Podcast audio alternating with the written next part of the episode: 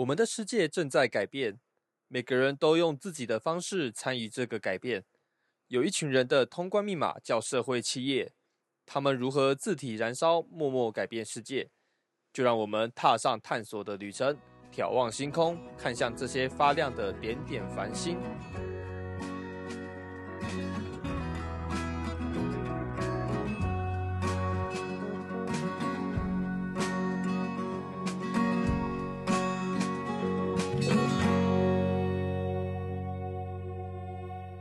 创波波，今天听谁说？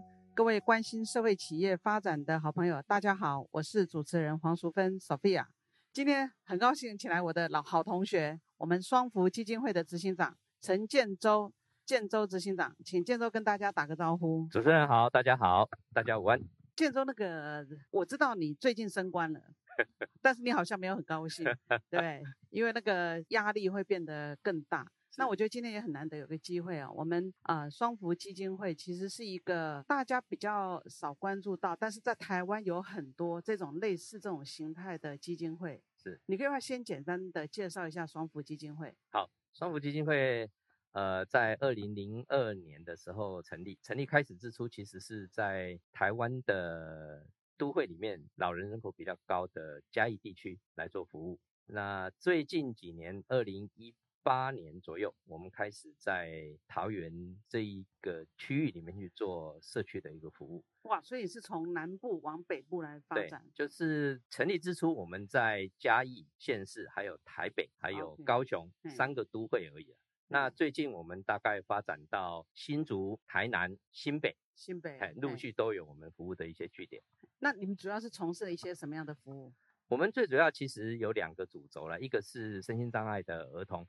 另外一个部分是老人了。那这几年其实我们比较聚焦在老人，主要的原因是台湾高龄化社会到来。嗯，高龄化的议题其实会影响台湾的未来，所以我们一直聚焦在啊这个老人的服务上面。老人的服务上面。对对对对。那因为这都是我们一起跟着胡老师去学习啊，那也是我们认识的一个哇，已经算算也很久了，六年了，六年，六年了。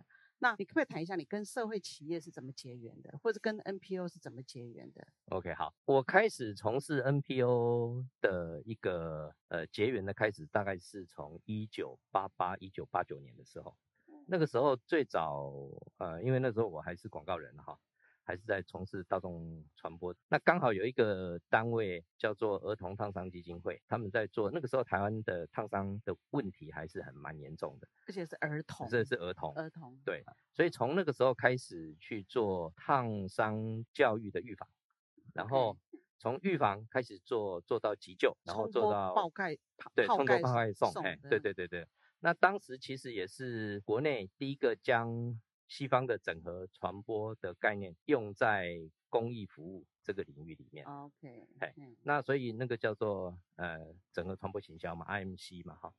那用在这个里面，其实我们也就是可能也是刚好因缘际会哈，那刚好有获得不错的一个反应。所以在也用了很多的媒体在不同的传媒上面，所以包含甚至我们也把它编入教材里面哈。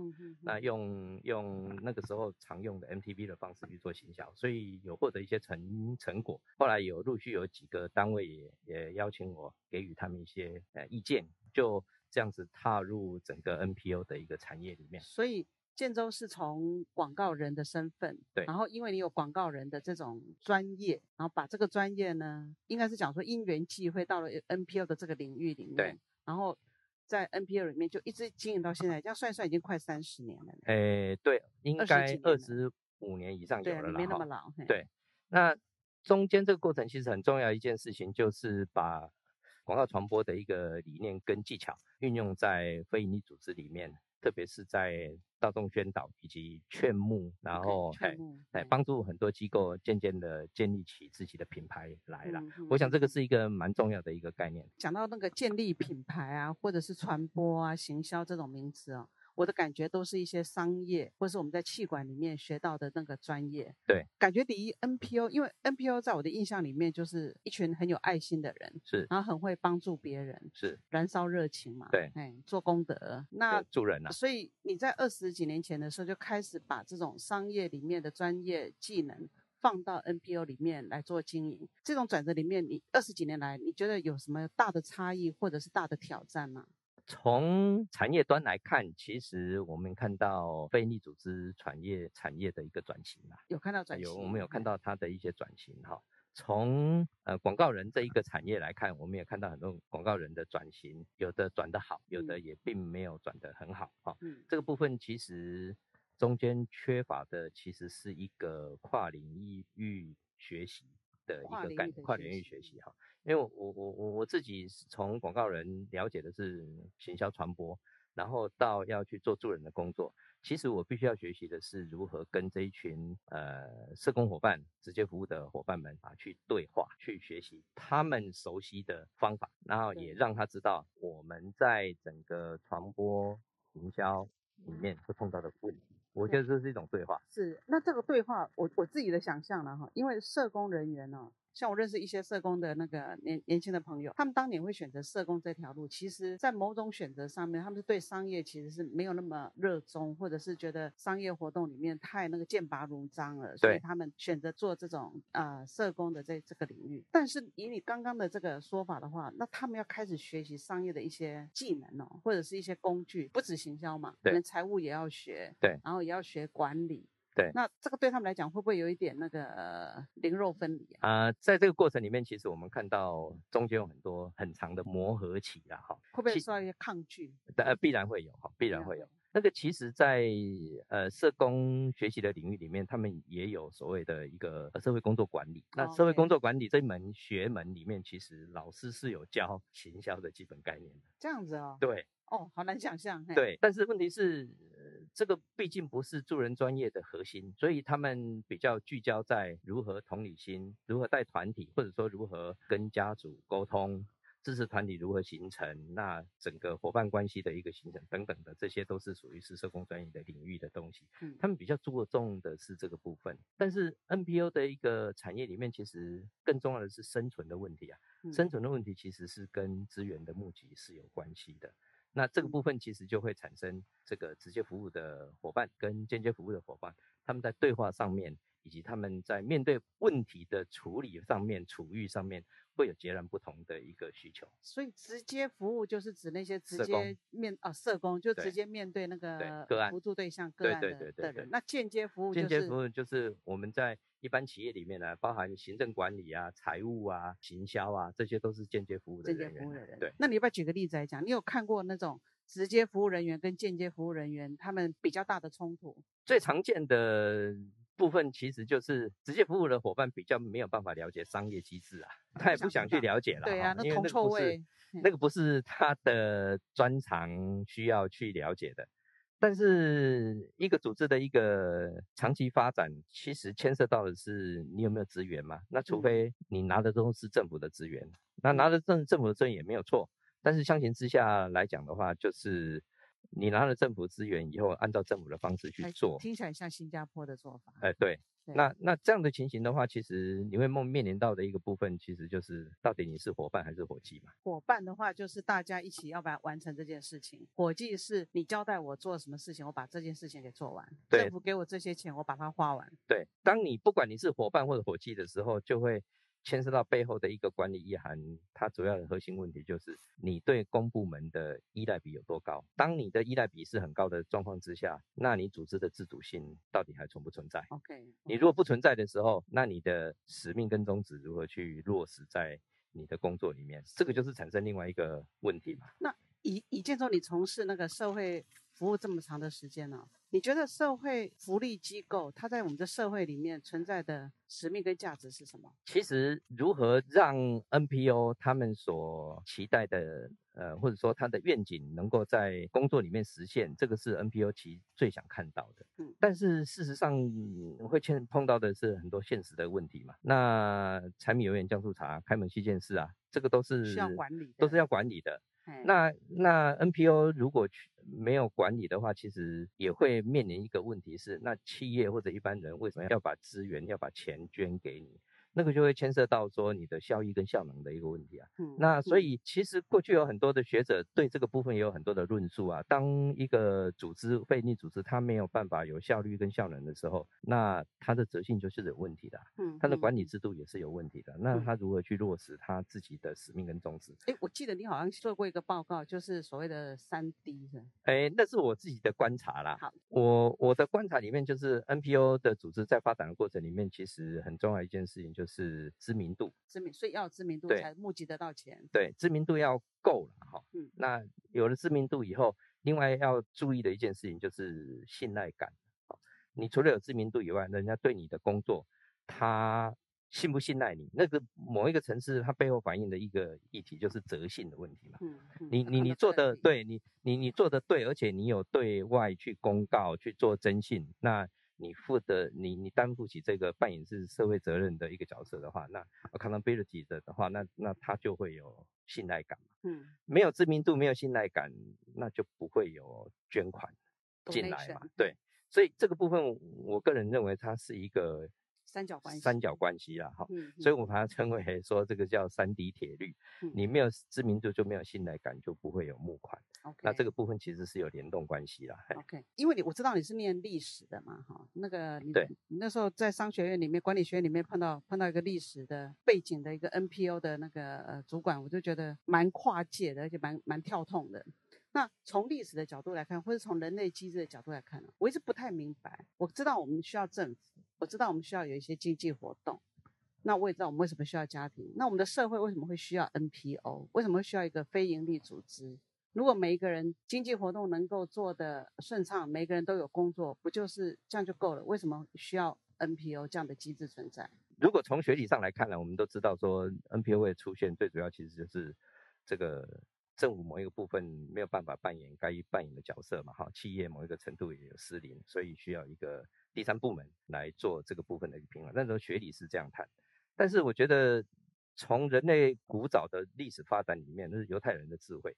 他们最早发现的一个部分，其实就是那社会上总是会有一些人是没有办法摆脱穷人，穷人，嘿或者说他就是在社会里面的边缘人。那这样的人其实是不管在各个时代东西方都存在的。从社会工作的一个角度来看，其实呃这个部分最早发源的其实是德国俾斯麦时代啊，这个在 Faceman，对这个是在这个是在那个那个社会工作理论里面最早期的就是谈严格的时候就一定会谈起的。包括我们现在的很多的一个劳工的权益的问题，其实都是俾斯麦那个时候从德国的就德国的时候就已经已经发展出来了，而且他们已经、工业革工业革呃工业革命以后，之后，对，所以那个部分其实是对工业革命资本主义带来的一个反动嘛，嗯，所以才会有那个东西出现。那开始去思考说，那社会里面需要有这样子的一个良心。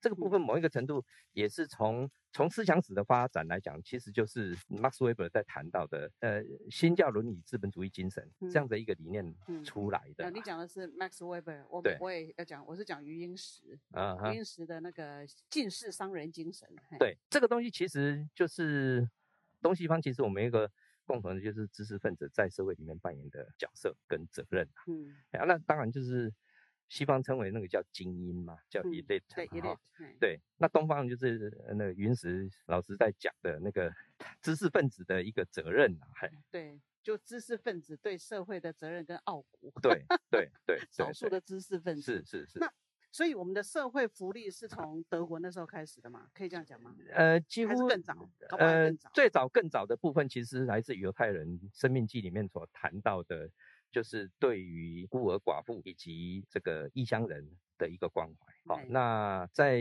圣经里面记载这样的部分，其实其实最典型的就是《路德记》里面所记载的这个十岁那部名画里面所背后的所产生的那个部分，所以那个是最早的社会福利概念。我知道十岁里面是讲说要把那个稻谷留给穷人来穷人捡对跟孤儿寡妇嘛，嘿来来捡然捡食嘛。后那个资本家往前走不可以回头，对你你你地主有个教堂在，对对对，地主，你的你是地主，你是你是那个嘿，你你就是往前走，往前走，呃，收割了以后，那你就该要奉献给上帝的奉献给上帝，对，必须要照顾穷人的部分是当时对，那当时是有这样的一个机制在的，所以我觉得这个是最早的一个福利概念。那后来怎么变成我们现在的 NPO？呃，我觉得随着社会的一个发展，就变成整个的一个脉络啊。后来到资本主义的时代，然后也有做过很多反省嘛，所以到了资本主义时代以后。